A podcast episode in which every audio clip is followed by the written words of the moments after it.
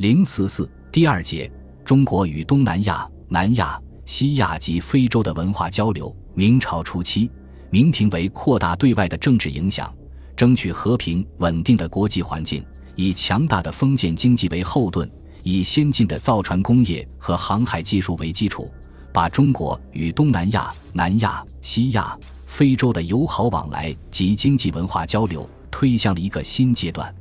举世瞩目的郑和下西洋壮举，直接影响着所到国家和地区人民的生产和生活，推动了其社会经济和文化的发展。